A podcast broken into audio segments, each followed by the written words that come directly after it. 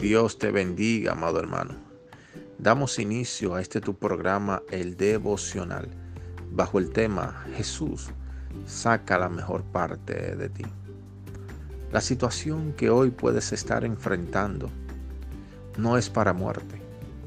De esa situación Jesús sacará la mejor parte. Y podemos preguntar, ¿cuál será esa parte porque no la veo?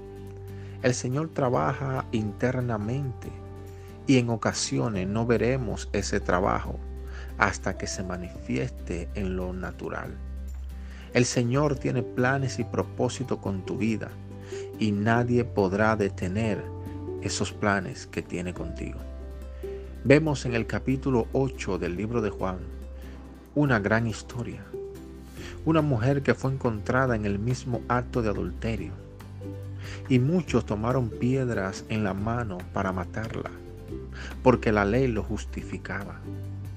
Pero cuando esta mujer fue traída donde Jesús, cargada de vergüenza, cargada de confusión y de pecado, Jesús sacó la mejor parte de esta situación y fue libre por el poder redentor, misericordioso y de ese gran amor que Jesús tiene por el pecador.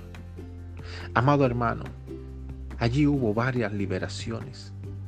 Aún los religiosos que tenían piedra en la mano fueron confrontados por la verdad, siendo así que cada uno se fue a su casa acusado por su conciencia.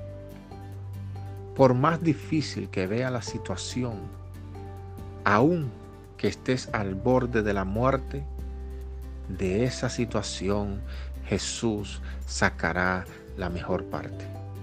Porque si esta mujer no atravesaba ese proceso vergonzoso en su vida, nunca se hubiera encontrado con tan gran salvación que ofrece Jesús. Dios sacará la mejor parte de tu proceso. Él se va a glorificar en tu necesidad.